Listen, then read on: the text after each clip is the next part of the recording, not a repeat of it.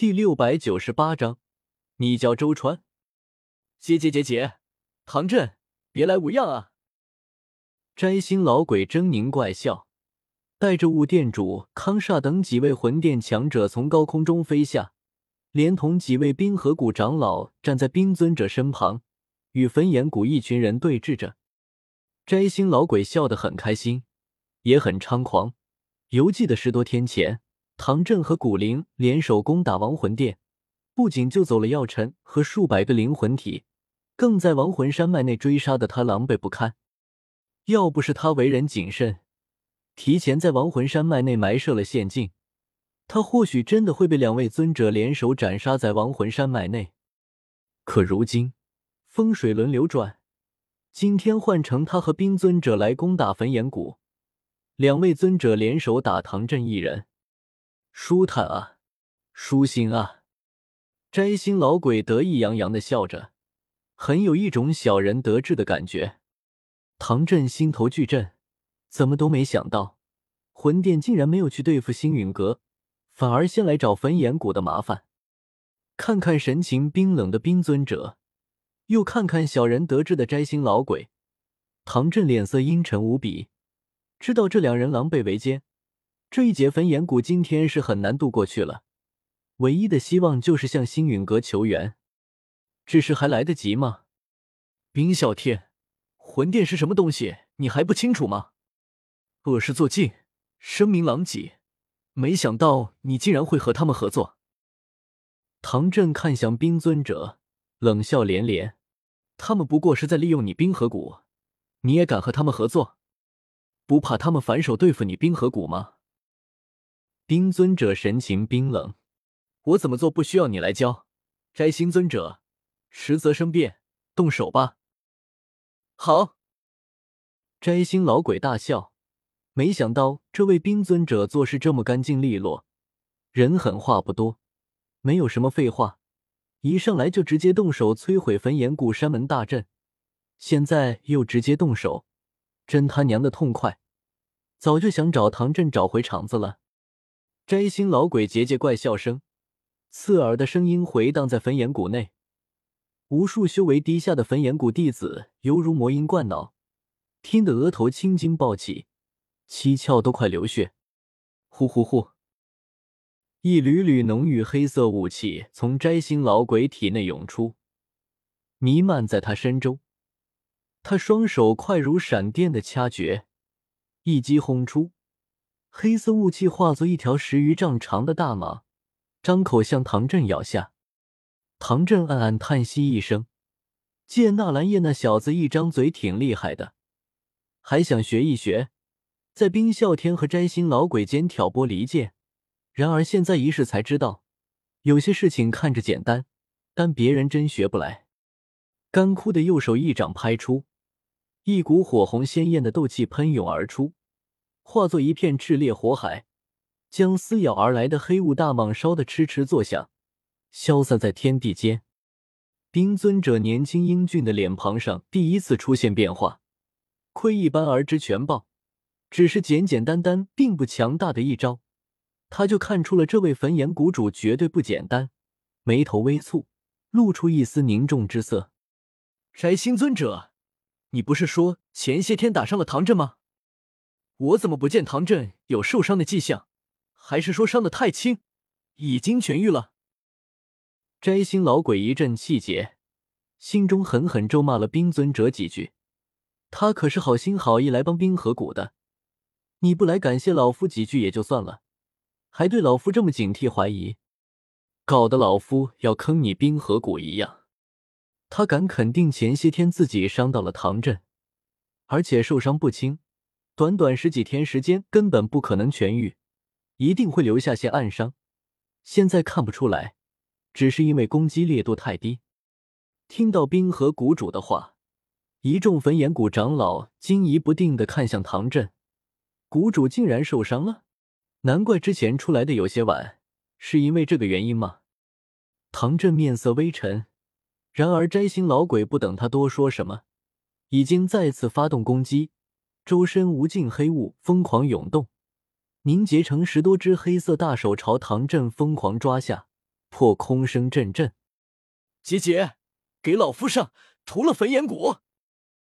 摘星老鬼一声令下，数位追随而来的魂殿强者顿时朝焚炎谷长老攻了过去。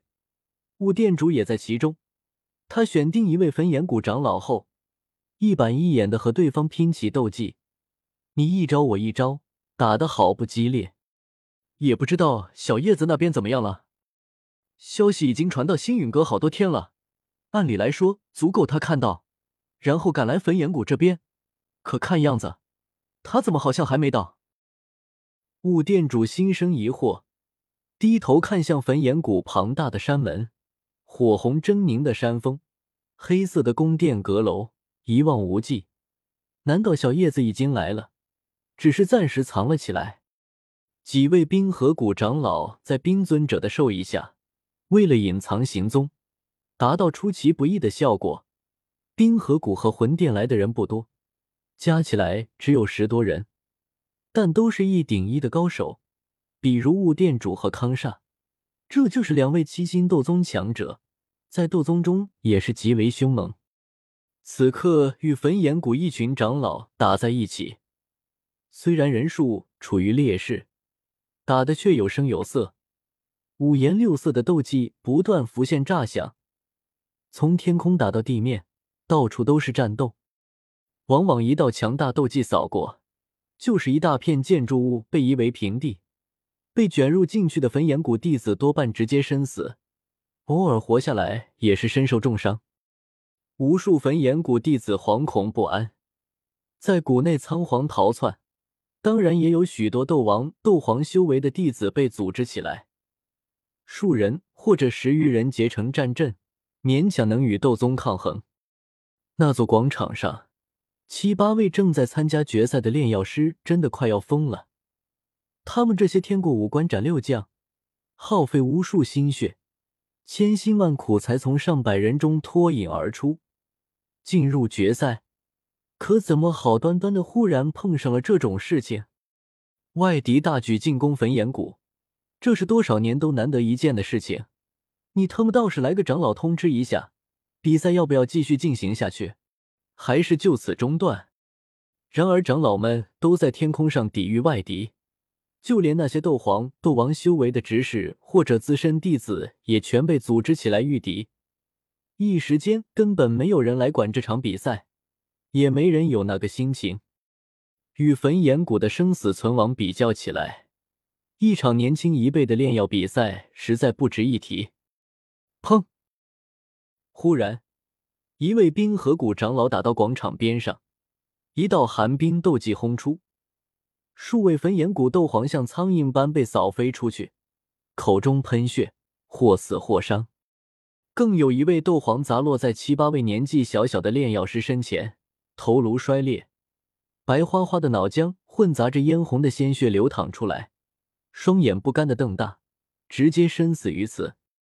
冯冯梅师兄，一位炼药师认得这位斗皇，此刻结结巴巴喊了一声，整个人的神经绷到极点，终于承受不住，抱着脑袋惊恐大叫一声，也管不得什么比赛，直接扔下药鼎，转身跑了。远远逃离这片广场，有人带头，其余炼药师也承受不住，一下子几乎全跟着跑了，连那位剑眉星目的蓝颜也跑了，那还有什么风度翩翩？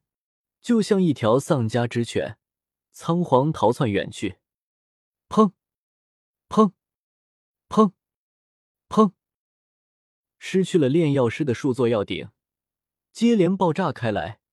里面耗费炼药师心血的丹药直接作废，然而没人在意，一座座炸炉的药鼎就像是大号烟花，在目送自己的主人逃离，也为本就混乱的焚炎谷又增添了几分混乱。如月是一位小美人儿，也是一位年轻的五品炼药师，在焚炎谷内算是风云人物，无论走在哪里都会吸引到许多焚炎谷弟子的目光。此刻，他盘膝坐在药鼎内，有些踌躇，不知道该是和大家一起逃离这座已经变得十分危险的广场，还是继续炼制未完成的丹药。白皙秀美的瓜子脸上冒出大片细密汗珠，如月一脸纠结。忽然，他眼角余光看到旁边不远处还有一道身影留在原地，正全神贯注的炼制着丹药，好似没有看到周围正在发生的一切。这是一位少年，身穿焚炎谷最常见的弟子红色长袍，容貌平平的脸庞上同样带着汗水，但不同于他的害怕纠结。那是认真炼制丹药而流出的汗水。看着这位师弟，卢月心中不知怎地忽然平静不少。他好像叫做周川。